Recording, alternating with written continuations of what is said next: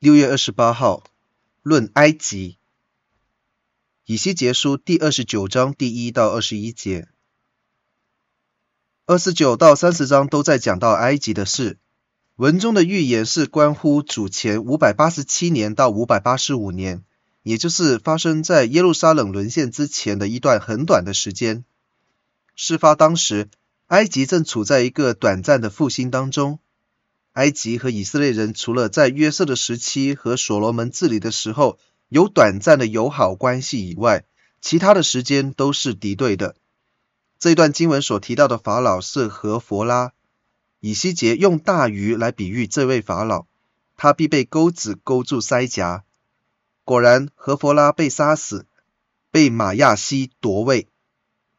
江中的鱼指的是法老的臣仆。以色列所倚靠的埃及其实是芦苇做的杖，一扶手就折断。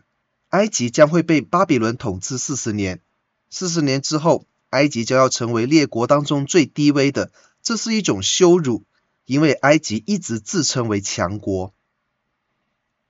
第一到第十六节的预言发出三十年之后，尼布甲尼撒